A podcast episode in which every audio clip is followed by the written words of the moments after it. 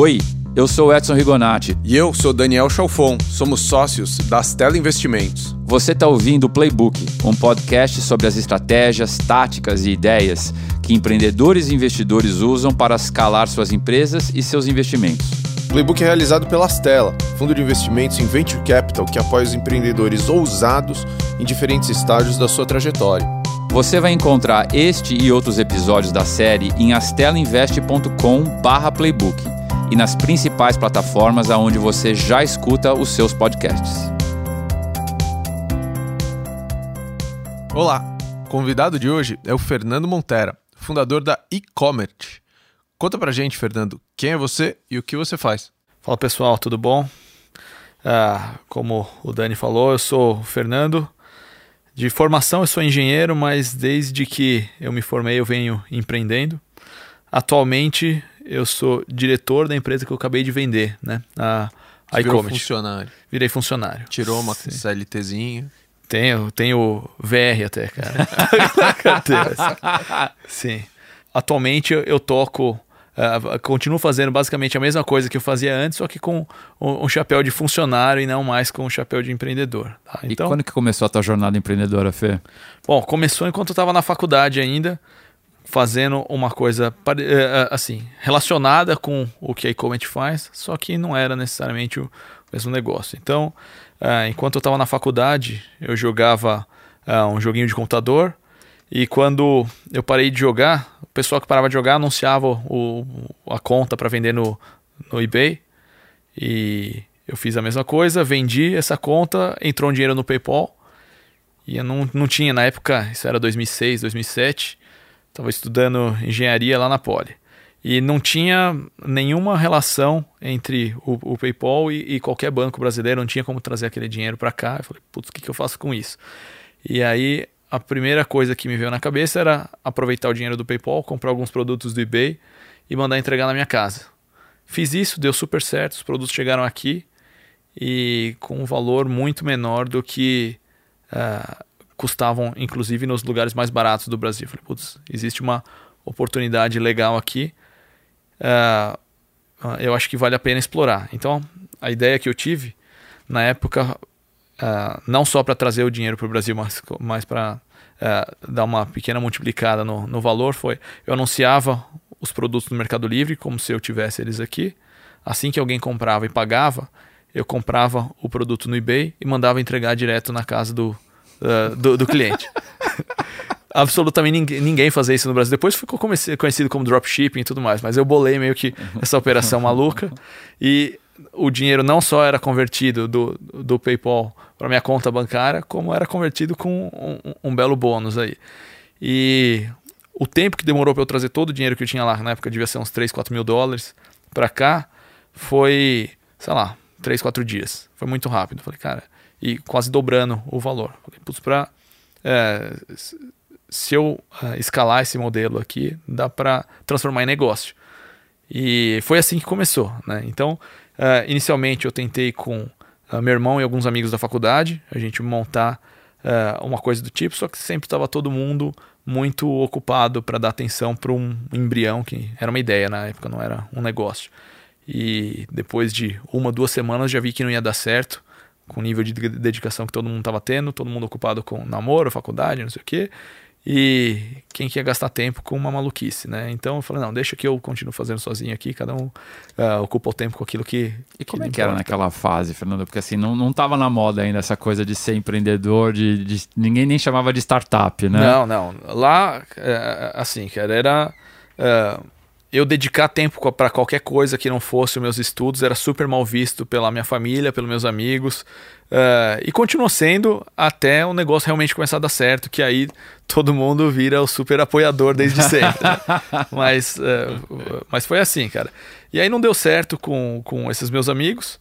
E eu acabei conhecendo o Fred, meu sócio. Depois a gente fala um pouquinho mais sobre como eu conheci ele.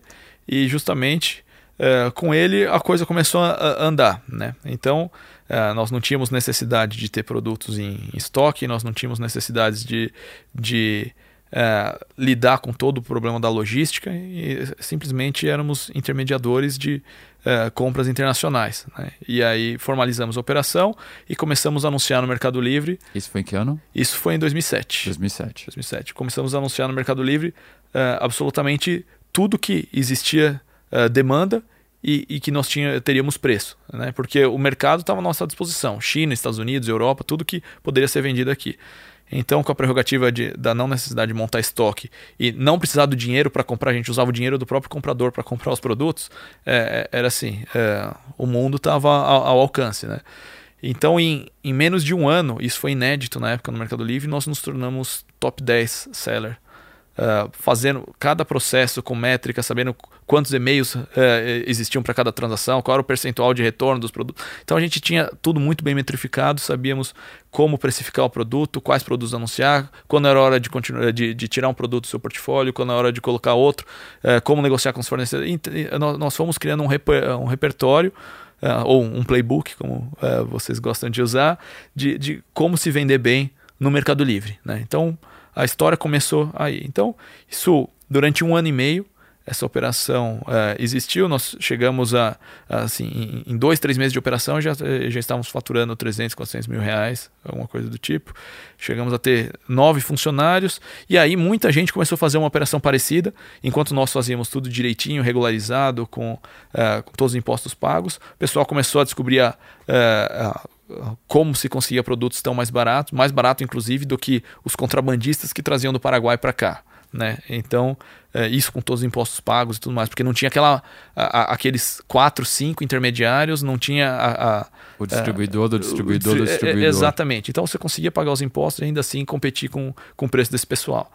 E aí uh, começou a chover uh, lojas e, e, e, empresas que faziam o famoso dropshipping, que não era conhecido, não, nem existia até então. Então, como o Compre da China, não sei se vocês lembram. Claro. E o Mercado Livre começou a ficar repleto. E uh, não era ilegal fazer isso, contanto que tudo estivesse regularizado, só que uh, fazendo da forma amadora, prejudicava muito a, a, a experiência de compra do consumidor. Então, ao invés de receber o, o, o, produto no prazo, que era prazo limite que era até 14 dias, eles recebiam em 20, 30, 40 dias, porque os caras não queriam nem pagar um frete expresso. Conosco eles recebiam em 7 dias, 8. Mas aí, novamente, nós é, assim, começamos a competir com gente que estava fazendo coisa errada, e aí a margem vai lá para baixo. Você, com o preço de fazer as coisas direito, não consegue vender tão bem. E o Mercado Livre foi lá e proibiu a prática do dropshipping lá dentro. Nessa época nós já tínhamos um, um certo capital, Uh, já, tínhamos, já conhecíamos o mercado, já sabíamos os produtos que vendiam bem ou não, já tínhamos os fornecedores. A nossa ideia foi, vamos começar a importar mesmo os produtos, tudo certinho, radar e tal, e, e, e vender como qualquer outra empresa faz para os produtos que a gente consegue ter volume e, por consequência, o preço viria, viria do, do volume. Uh, isso estava quase terminando a faculdade e o volume de trabalho uh, aumentou para 10, assim, para fazer a operação dessa forma, e a margem ficou lá embaixo tranquei a faculdade, quase no último ano da Poli, só para cuidar disso, uh, dessa operação. Uh, depois de oito, nove meses fazendo isso, falei, cara, nunca mais quero fazer isso na minha vida, cara. É, vender produto não é, não é comigo, cara. Então, uh, conversei com o Fred, falei, cara, ó, o que a gente construiu até hoje, o que tem de estoque, o site, a relevância que tem, fica tudo para você, eu tô saindo fora. Não... Isso foi que ano? Isso foi uh, ah, 2009, mais ou menos. 2009, final de 2009. Valeu a experiência, guardei comigo o aprendizado, mas é, era estressante a um ponto. É, e, e, e, assim, você trabalhava e não via evolução da coisa. Todo dia era apertava um botão reset. E, então, não, basicamente, não era o tipo de problema que eu queria resolver. Eu voltei, me formei, fui trabalhar como é, engenheiro Trabalhei uh, uns dois anos mais ou menos. E até que numa das visitas do Fred, meu sócio, para São Paulo, que ele continuou uh, cuidando de e-commerce, abriu loja física e tudo mais, ele, uh, em uma conversa de bar surgiu a ideia da, da e-commerce. Né? E originalmente ele fala, ele, tinha alguns fornecedores que eram da, da Santa Figênia e tal, ele estava em São Paulo justamente para uma para uma dessas reuniões com, com o fornecedor dele, que tinha um dos maiores distribuidores lá da Santa Efigênia e tudo mais. E ele falou, cara, é, é, é incrível como internet, isso era em 2011, é, é incrível como internet é uma coisa que é muito distante da realidade desse pessoal, né? Se eles soubessem o potencial que eles teriam para vender os produtos deles lá, acho que é, eles cresceriam muito o negócio. E aí a gente parou e pensou, falou, cara, e se a gente oferecesse uh, tudo que a gente sabe fazer de, no, no e-commerce para esses caras, e a gente faz o mesmo modelo que era legal no, no, no começo, que a gente trazia os produtos de fora, uh, direto para casa do cliente, sem o produto passar pela nossa mão. falei, puta, a gente pode fazer exatamente a mesma coisa, só que com o mercado nacional. A gente uh, mapeia todos esses, esses uh, lojistas, anuncia os produtos desses lojistas na internet cuida de, de, escolher o que vende, o que não vende, cuida de estratégia de preço, cuida de comunicação com o cliente, faz, faz toda a operação de e-commerce. E quando vender, a gente só fala para esse lojista enviar o produto e emitir a nota fiscal para o cliente X. Falei, falou, putz, acho que dá para fazer. E aí a gente iniciou a e-commerce como se fosse uh, uma empresa de consultoria, mas na verdade um, um, full commerce. A gente não cuidava da parte de logística e nem de compras, mas todo o resto da operação de e-commerce nós fazíamos. Então nós começamos a pegar clientes e mais clientes. Uh, o primeiro case foi um cliente que vendia 30 mil reais por mês uh, na internet e mais a loja física que ele tinha lá que vendia bem mais do que isso. Mas em um ano de operação, esse cliente estava vendendo 600 mil reais por mês na, na, internet. Então a gente multiplicou por 20 o faturamento dele. E assim como esse, tinham vários outros clientes que começaram a, a, a, tomar conhecimento do nosso serviço. Alguns até então concorrentes, na época que nós éramos lojistas, já tínhamos um relacionamento, passaram a se tornar clientes. E a operação foi, foi crescendo e a gente putz, descobrimos a, a mina de ouro aqui. E nisso eu estava trabalhando como engenharia e tocando a, a e-commerce em paralelo ainda. Chegou o um momento que na engenharia eu recebi uma proposta muito boa para ir trabalhar na Noruega, uma proposta que uh, era, sei lá, oito vezes o salário que eu tinha na época. Uh, e, e, que eu só fui é, e, que, e que eu só fui ter como é, empreendedor anos e anos depois. Eu falei, cara, se eu recusar essa proposta, não faz sentido eu continuar insistindo na carreira de engenheiro, porque agora é, é, é a hora de tomar uma decisão. Se eu recusar essa proposta, eu tenho que pedir demissão ao mesmo tempo, porque uh, eu tenho que fazer o meu custo de oportunidade valer a pena. Né? E e foi isso que eu fiz. Eu recusei a proposta. Na semana seguinte, eu pedi demissão da empresa que eu trabalhava para, ao invés de trabalhar 16 horas por dia, sendo 8 em cada atribuição, trabalhar 16 horas por dia só na, na iComment. Né? Então a iComment começou a crescer e nós deixamos passar uma coisa muito importante. Né? É, o negócio só dava certo porque eu e o Fred, como consultores ou como diretores do negócio, éramos parte é, indispensável da operação. E quando chegou no nosso limite operacional, não adiantava aumentar a equipe, não adiantava uh, uh, melhorar os processos mais do que já. Porque ainda ia precisar contratar uma outra pessoa do nosso calibre, aí, conhecendo uh, tanto quanto a gente conhecia do, do e-commerce, para permitir que a gente conquistasse mais clientes. Aí a gente se tocou que o negócio era tão lucrativo porque a gente não tirava um salário de diretor. e que se fosse botar na conta alguém com essa especialização, uh, não, a conta não fechava, não nos valores que nós cobrávamos, né? Uh, e aí a gente se deparou com um, um problema de escala. E uh, mais ou menos nessa época, que era final de 2012, né, durou um ano essa, esse crescimento, e depois de um ano acho que a gente chegou num, num limite operacional. E aí, no final de 2012, o Mercado Livre ele abriu as APIs né, para que desenvolvedores pudessem uh, conectar ou criar sistemas para facilitar a gestão.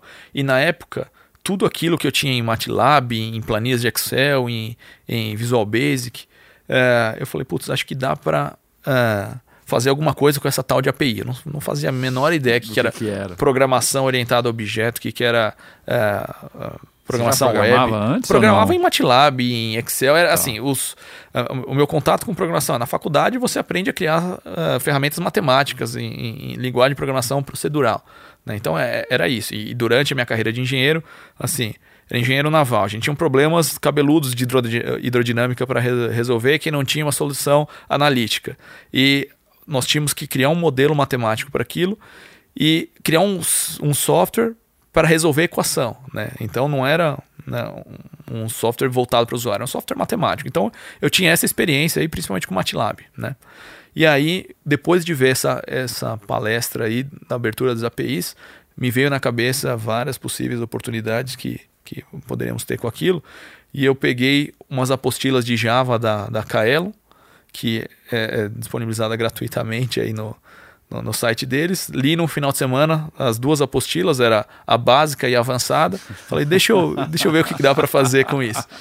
E aí eu, eu comecei a, a, a criar um, um, sistema que se comunicava com a API do Mercado Livre para melhorar os processos operacionais da e-commerce. E com isso, assim, no, eu comecei a fazer isso no final de 2012. Em, sei lá, duas semanas já tinha alguma coisa criada. E durante os seis primeiros meses, uh, eu tinha uma, uma solução para basicamente todos os processos manuais. Ou seja, primeiro feitos. você tentou automatizar aquilo que você já fazia na mão. Exatamente. Isso não, não permitiu... era uma visão de produto ainda. Não, não era nada a ver com produto.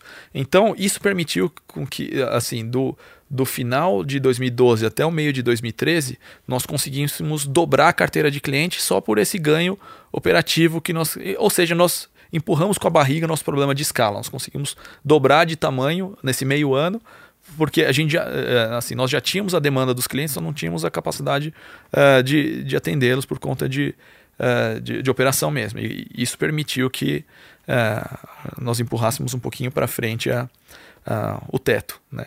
Só que novamente o teto chegou e eu falei, cara, tem cliente batendo na porta, a gente não consegue atender. Cada cliente que a gente pega, a gente tem que contratar cinco, seis funcionários, treinar esses funcionários para a operação desse cliente uh, entender. Putz, tinha cliente que vendia peça de carro, cliente que vendia equipamento de som, uh, clientes que vendiam eletrônicos. Então, para cada cliente, nós tínhamos que entender tudo, porque nós que uh, né, tínhamos que lidar com o cliente. Então, para som, tinha que aprender sobre impedância, o que, que tem que, o, o que, que pode misturar, uh, uh, que tipo de cabo pode ser usado, qual caixa de som combina com qual, qual módulo. Então, é assim, para cada cliente era um aprendizado novo e a gente tinha que aprender isso, treinar a equipe e fazer isso melhor do que os outros players que já estavam vendendo no mercado uh, com equipe especializada faz tempo. Então, esse era o problema da escala.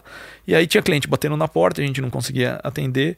Eu virei para o Fred e falei, cara, e se ao invés da gente oferecer a solução inteira aqui e cobrar 6% do faturamento bruto do cliente, se nós oferecêssemos somente essas ferramentas que a gente está usando para gestão interna, para eles é, vai, vai, ter uma utilidade muito grande, um ganho operacional muito grande para eles, e a gente cobra, sei lá, alguma coisa em, em torno de 1%.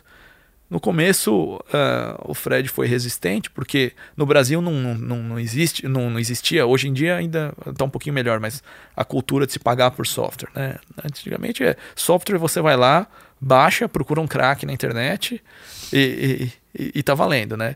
Aí, assim, o mercado de software foi evoluindo, isso não é mais possível, os softwares ficam online, modelo SaaS e tal, e e, e, essa foi a nossa né, aposta. O Fred falou: tá bom, tudo bem, vamos, vamos tentar, não custa. A gente pensou lá inicialmente num pricing e, que, que faria sentido e começamos a um ou outro cliente que batia na nossa porta oferecer esse sistema. E começou a ter uma aceitação legal. Pegamos um, dois, três clientes só usando o sistema. E aí uh, a gente percebeu que uh, a gente precisaria contratar um programador para começar a, a, dar mais robustez para aquilo que eu, amadoramente, como engenheiro, me meti a programar. Contratamos um, um, um, programador, o Fabrício, e na época nós não queríamos pagar o salário que um programador custava, e nós demos 5% da, das ações da empresa para ele trabalhar sem salário. E ele topou. Assim, ele, ele comprou a ideia. Tomou um risco. Tomou um risco, exatamente. Ele comprou a ideia e aí nós começamos a, a, a, a deixar o sistema um pouquinho mais robusto, pra, porque agora estava se tornando um produto. Uh, depois de um, dois meses do Fabrício dando um tapa aqui ali no produto, nós falamos, ok, acho que a gente pode ir para o mercado, uh, assim, porque, uh, porque a regra de negócio, o conhecimento do que era necessário, o software estava cheio disso. Agora, a parte, a robustez técnica, a infra e tudo mais, isso não rodava num computador, um computador mesmo, desses que você é, compra é, na, na, na Dell, assim. É, não é, não é nem um servidor. Rodava num computador com uma internet que não era nem de- dedicada dentro do escritório, ah, com cabo de. Se caísse a luz, caísse a internet, o, o software parava. Né? Então, ah, aí ah, nós fomos atrás, falou, beleza, deu certo, de- demos um tapa aí na, na, na robustez do, do, do produto, vamos atrás de clientes. Então, nossa estratégia foi ir para o maior, ah, o maior cliente de todos do, do Mercado Livre. Né? Então, enquanto os grandes na época vendiam ah, um milhão por mês, dois milhões por mês, esse cara aí já estava vendendo 8, 9 milhões de reais por mês no, no Mercado Livre. Falou, vamos atrás dele. Ele era de Marília, fomos, ah, com- marcamos a reunião. Eu, eu fui lá junto com o Fred, vendeu o produto. O cara ficou louco, né? Ele viu tudo que o, o software fazia e ah, contratou na hora. A fatura desse cliente conosco na época dava mais de 25 pau. Ele pôde realocar os esforços da equipe dele para outros departamentos mais prioritários da empresa. Teve um, um enorme ganho operacional e ainda assim o sistema eh, sabia otimizar os investimentos deles dentro do Mercado Livre para assim operando eh, ele pagava uma fatura enorme para o Mercado Livre a gente conseguiu reduzir a fatura dele para mais ou menos metade basicamente Agora, Fernando, deixa eu te uma coisa. É, isso tudo bootstrap, né? Zero, é, zero de investimento externo. Assim, é, o nosso investidor era originalmente era aquele cliente lá que comprou, comprava o produto e a gente usava o dinheiro do cliente para comprar para comprar do fornecedor. Esse foi o nosso Customer investidor. Finance. É, exatamente. E deixa eu te perguntar uma outra coisa. Como é que foi achar o teu sócio? Beleza, cara. O, a- achar o meu sócio foi uma história bizarra, né? Porque, é, assim, sabe, é, efeito borboleta. Se não tivessem todos os planetas alinhados no dia e na hora tal, não teria acontecido. É, o meu irmão, ele ah, estudou ah, desenho industrial e na época não tinha uma, uma- a única facu- faculdade federal que tinha de desenho industrial bem cotada era uma faculdade que ficava em Santa Maria, no Rio Grande do Sul. E ele falou, cara, eu vou para lá estudar. E ele foi estudar em Santa Maria, no Rio Grande do Sul. E na turma dele, eu, ah, eu, eu acabei indo lá visitar tal. Conheci uma, uma menina na turma dele, co- comecei a namorar e tal. E, e de tempo em tempo eu ia lá para o Rio Grande do Sul, porque minha namorada era de lá e meu irmão estava estudando lá. Em uma das viagens, a, a turma da minha namorada da época marcou de ir no jogo do Grêmio. Assistir eh, Grêmio e ah, Juventude, eu acho, no Olímpico. E, e- e aquele jogo basicamente definiria se o Grêmio ia ser campeão ou não no ano. E o Grêmio perdeu. Primeira derrota em casa que o Grêmio teve no, no ano e eu tava, sou muito pé frio, cara. Sempre que eu, eu sou São Paulino, sempre que eu vim aqui no Morumbi assistir o jogo, São Paulo perde ou empata, eu parei de vir. Ah, enfim, eu trouxe. Continua vindo bastante. né? não, não, não, não, não. É a gente grava aqui no Audio Arena, né? Fica dentro do estádio do Morumbi. Você não está convidado. Beleza, tranquilo. Enfim, o, o Grêmio perdeu esse jogo e a turma inteira, e, e- e na, na época, é, uma das amigas da minha namorada tinha levado o namorado, que é o meu sócio, né, que é o Fred. E foi todo mundo pro, é, pra um bar tomar cerveja depois, e numa conversa cruzada, eu tava sentado com a minha namorada numa mesa eu- e, e o, o meu. ah, o meu atual sócio, na época não era, ele estava sentado em outra mesa. Numa conversa cruzada, eu escutei falando alguma coisa de Mercado Livre. Né? E falou, putz, Mercado Livre você conhece? Na época ninguém nem conhecia, 2006, 2007. Falou, não, conheço e tal. E na época ele já tinha um cadastro com a reputação de power seller lá, que era o- com, com medalha, vendedor. ah, e, e, assim, a história dele, ele estudava direito nessa faculdade, Universidade Federal, e ele, para ganhar o, o- o trocado dele lá, ele era garçom de balada.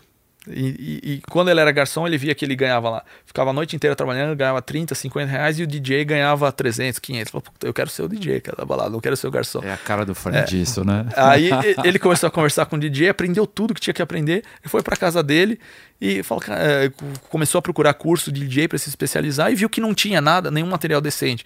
Os poucos que tinham eh, e vendiam na internet, vendiam bastante e, e- e explicavam menos do que ele já sabia. Ele falou, cara, beleza, eu vou, eu vou gravar eu um curso de DJ e começar a vender. E ele gravou um curso de DJ e começou a vender e começou a vender muito, cara. E começou a fazer um puta sucesso no Mercado Livre eh, e, e- conseguiu conquistar toda a reputação lá de vendas vendendo curso de DJ no Mercado Livre. E aí, conversando com ele, ele falou, cara, que, que boa essa sua ideia tal, né? do- a, a questão do dropshipping. E se a gente pegar essa sua ideia e colocar dentro da minha conta, que já tenho a medalha de Power Seller. Então a gente anuncia todos os produtos que existem nos Estados Unidos, China e não sei o quê, e é, com, com essa sua ideia aí, e usa a minha reputação para vender. Você cuida de, de comprar e de, de contratar os fornecedores, e eu cuido de, de, de vender e man, de manter a reputação aqui. Eu falei, não, beleza. Falei, cara, assim como. Assim, hoje em dia você, você senta em qualquer roda de amigos, todo mundo quer ter um negócio, todo mundo tem uma ideia. Falei, é mais uma dessas conversas que não, não vão para frente. Mas eu falei, não, beleza, vamos lá, aqui tá o meu, uh, o meu ICQ na época, né? Aí, ICQ? é, ICQ. Rapaz.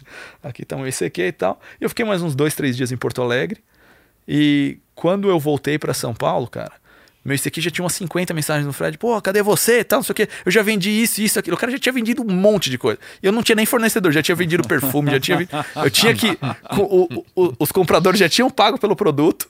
Eu não tinha nem fornecedor, eu tinha que arrumar o fornecedor, dar um jeito de mandar o dinheiro para fora, comprar os produtos e mandar entregar. Cara, no final das contas, por conta dessa correria, deu tudo certo. E era basicamente o motivo pelo qual não tinha dado certo com os outros sócios e que deu certo com o Fred, foi que o Fred tem esse perfil comercial e meio reckless, assim, de pegar, puta, vamos, vamos fazer e depois a gente vê o que deu errado e planeja para melhorar. E, é, e é o que foi complementar ao meu perfil e, e, fez com que a parceria desse certo. Você acha que isso foi um pouco da chave do sucesso, essa complementaridade? Foi, você sem... ser o típico engenheiro e ele o típico vendedor. Sem dúvida, cara. Eu acho que ele já tinha tentado uh, fazer uh, negócios com. Uh, amigos ou colegas dele de perfil similar ao dele e eu já tinha tentado fazer negócio com, com colegas de perfil similar ao meu e, e eu acho que se não existir uma complementaridade aí o, o, o, negócio não sai do lugar a não ser que você esteja disposto para a, a, pagar ou em ações ou, ou em grana aí alguém que consiga cobrir as suas deficiências. E como é que vocês fazem para sobreviver? É. Porque assim deve ser uma disputa constante né? É, Essa tipo, coisa de um pro lado outro pro outro. Cara da polio, cara da Cara, não, na verdade a gente sempre se deu muito bem assim, até hoje ele também continua na operação, depois da venda da empresa. E uh, eu tenho os meus departamentos, ele tem os departamentos dele.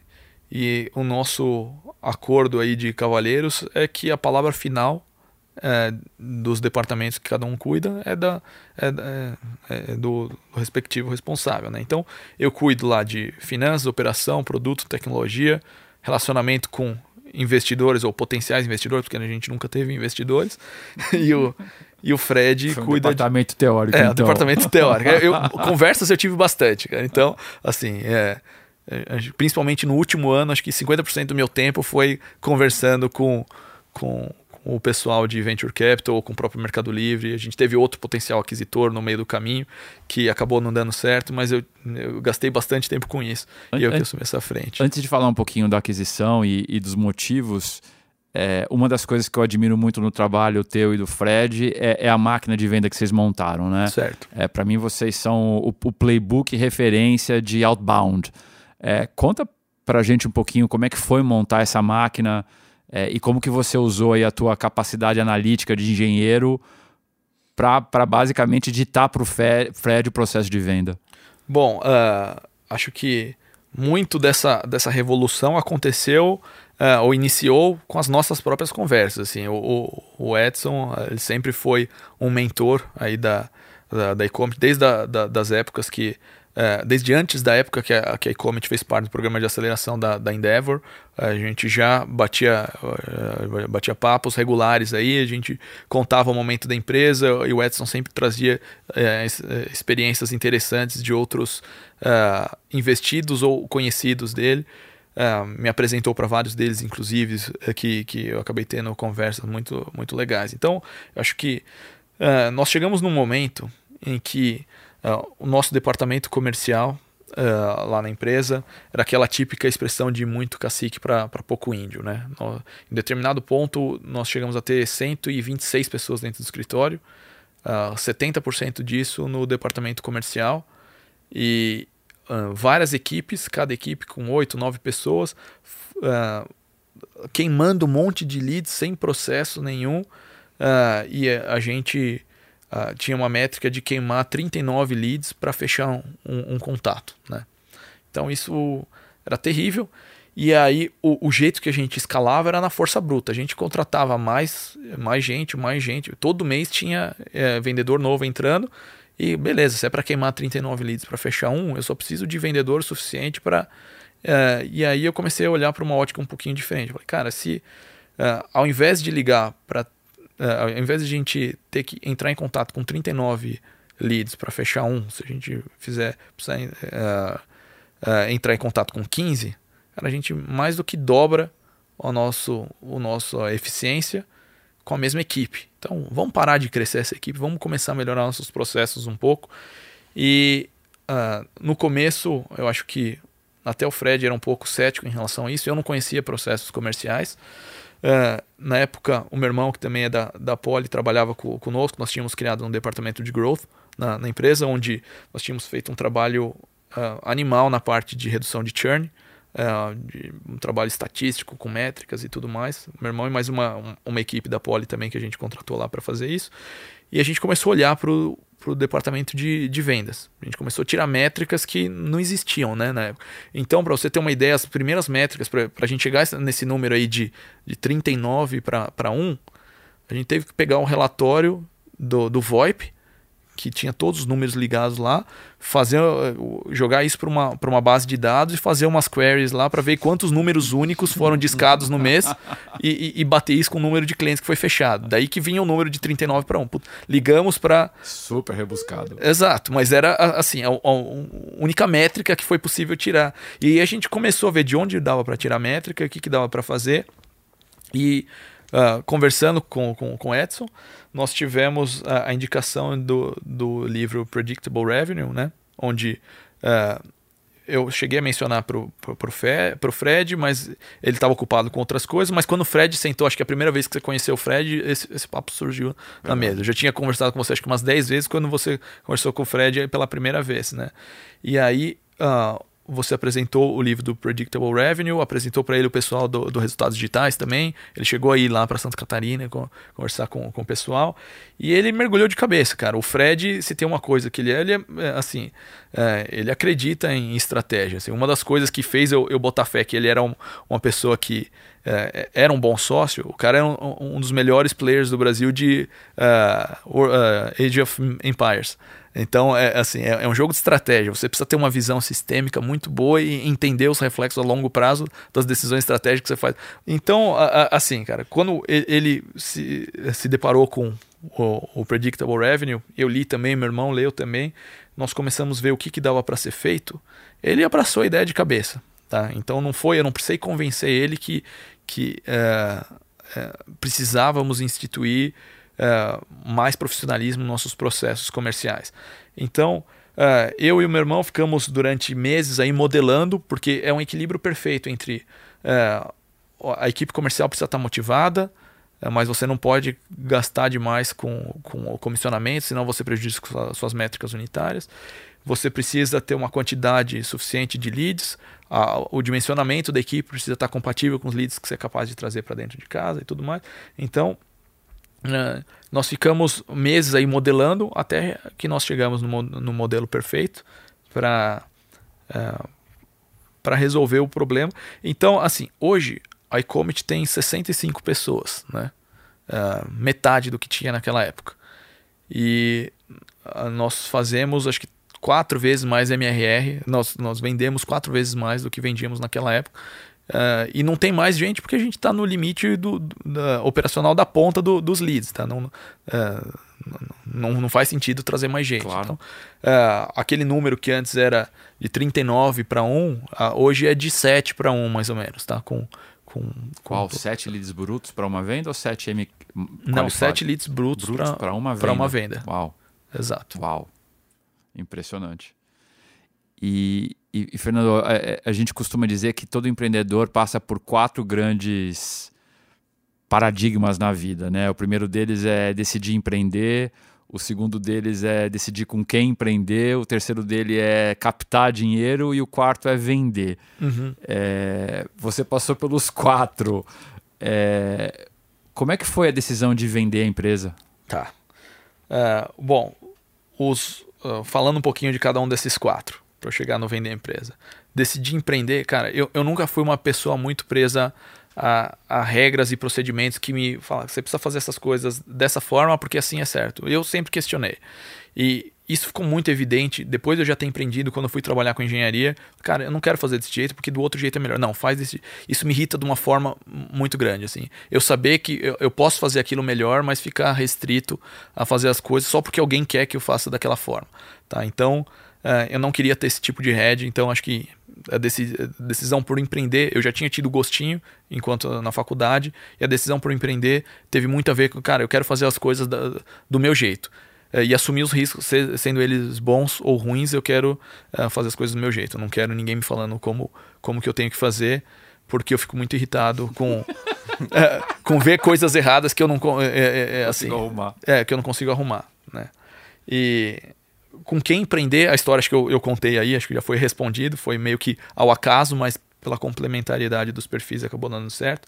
Sobre captar ou não investimentos Durante muito tempo a gente teve essa dúvida. Acho que a fase da mentoria da Endeavor foi decisiva. A gente chegou a, a, a receber propostas para isso e tudo mais e a gente não tinha um destino muito claro, o, o, que fazer com o dinheiro do, do investimento. Né? Então, eu acho que enquanto isso não está muito claro na cabeça do investidor, nossa operação sempre foi lucrativa, a gente sempre gerou caixa e a gente não era, assim, para expandir o nosso negócio, nós não éramos nem capazes de gastar o próprio caixa da, da empresa, tanto que começamos a apostar em, em, linhas alternativas de receita, em outras empreitadas aí, uh, porque o, o, nosso negócio por si só não era cash dependent, assim, para expansão tinham várias outras, uh, vários outros pilares que eram gargalos e não o, o, dinheiro em si. E o nosso mentor lá na Endeavor era o Jean-Marc Etlan, e ele falou uma frase que ficou marcada, cara, que falou, cara, você precisa estar tá muito seguro de quando você vai captar dinheiro, porque uh, é, captação de ou, ou, entrada de investidor na sua empresa é que nem Super Mario. Você tem três vidas, cara. você capta a primeira, captou a segunda, captou a terceira. Se o negócio não deu certo, cara, já era, vai embora. Seu negócio falhou, cara. É, são três vidas que você tem. Então você tem que pensar muito bem quando você vai queimar cada uma delas, cara. É, excelente. É. Vamos ter que licenciar, né? vamos ter que pagar royalties para ele. É. E aí, e aí a quarta, é, por que, que eu decidi vender a empresa? Cara, isso foi bem difícil, porque o Fred não queria vender de jeito nenhum no, no, no momento. Eu sabia que a empresa poderia crescer mais. Uh, e a questão toda foi o seguinte: para o mercado que nós estávamos, era uma ferramenta SaaS para marketplaces, né? Uh, que iniciou com o Mercado Livre, depois B2W, Cenova, Amazon, loja virtual própria, aplicativos Android, iOS. Então, nosso produto é uma ferramenta que faz com que o lojista do e-commerce ofereça os produtos em né, todos os canais de venda e gerencie tudo no mesmo lugar, pós-venda e pré-venda. Só que uh, quando nós, nos cenários mais otimistas que você uh, projeta a empresa, o crescimento é limitado, né? a, a escala é, é, pequena. Então, uh, a gente está falando que quando nós vendemos a empresa, nosso faturamento ano estava na casa dos 20 milhões de reais. Né? E uh, o faturamento anualizado.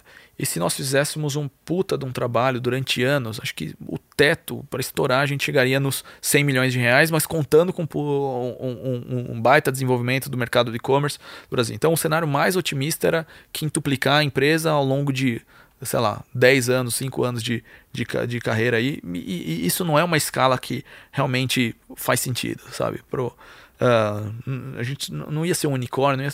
Então, eu, eu entendo que se pegar o que eu sei agora sobre é, o, empreender, o, os recursos que agora nós temos, os contatos, as portas abertas que nós já temos agora e aplicar isso em algum outro business, a, a, é mais fácil é, criar alguma coisa com potencial de, de escala realmente grande do que ficar insistindo na, na, na e-commerce.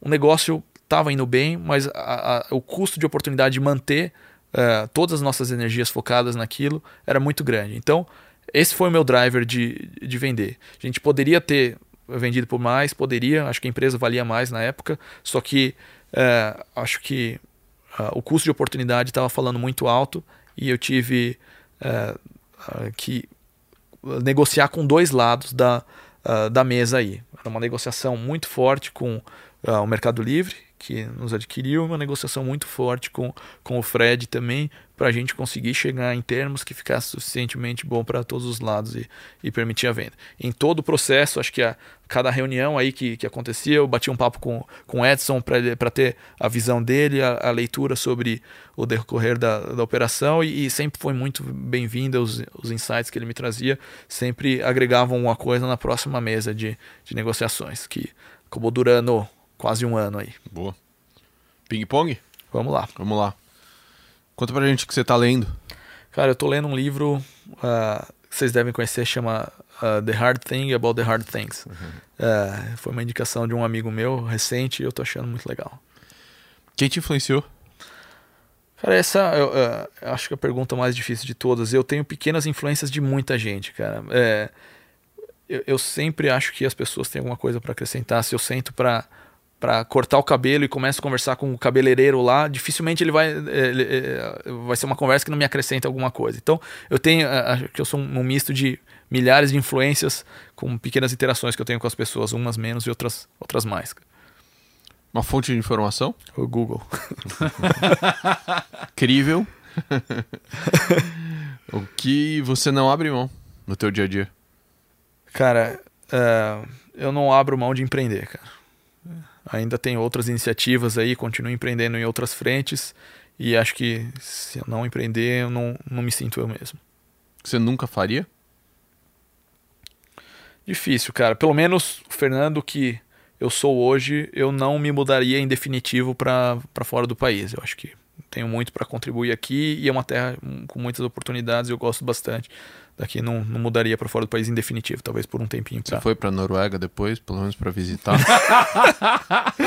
não, cara, eu, um amigo meu que, que trabalhava comigo e recebeu a mesma proposta, a proposta foi para nós dois na época, né? Ele acabou aceitando e ele isso faz sete anos, ele tá lá até hoje e não volta de jeito nenhum, né? Mas assim, eu já viajei um, um bocadinho aí e, e, e não me vejo morando em definitivo em nenhum outro lugar. Uma ferramenta de trabalho indispensável?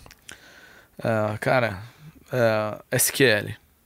Eu acho que acima de, de, saber programar, acima de mexer bem em Excel, MATLAB ou, ou a, própria matemática em si, uh, um gestor de empresa conhecer bem SQL, não ficar na mão dos outros para construir as próprias métricas e, e, e os, uh, acho que é indispensável, cara. E, e, é, é uma coisa que as pessoas têm um pouco de preconceito. Eu acho que é muito mais difícil do que é, mas é, é como se fosse um, um Excel ao cubo, assim. Ao longo da tua jornada, você deve ter recebido algum aprendizado ou mesmo construído o teu próprio uh, que tem sido marcante aí ao longo Sim. da tua carreira. Que aprendizado é esse? Cara, onde eu mais bati a cabeça e hoje eu, eu, é, é, foco, cara. Foco.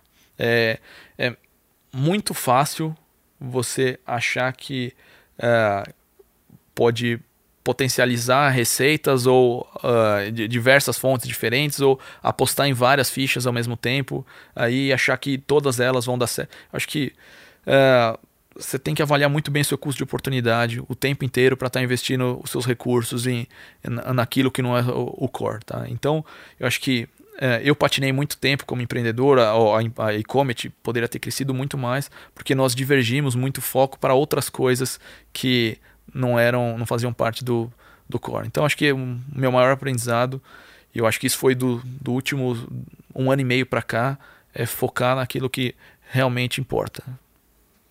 Animal. Animal. Muito obrigado, Fernando. Obrigado, pessoal. Edson, Daniel, obrigado.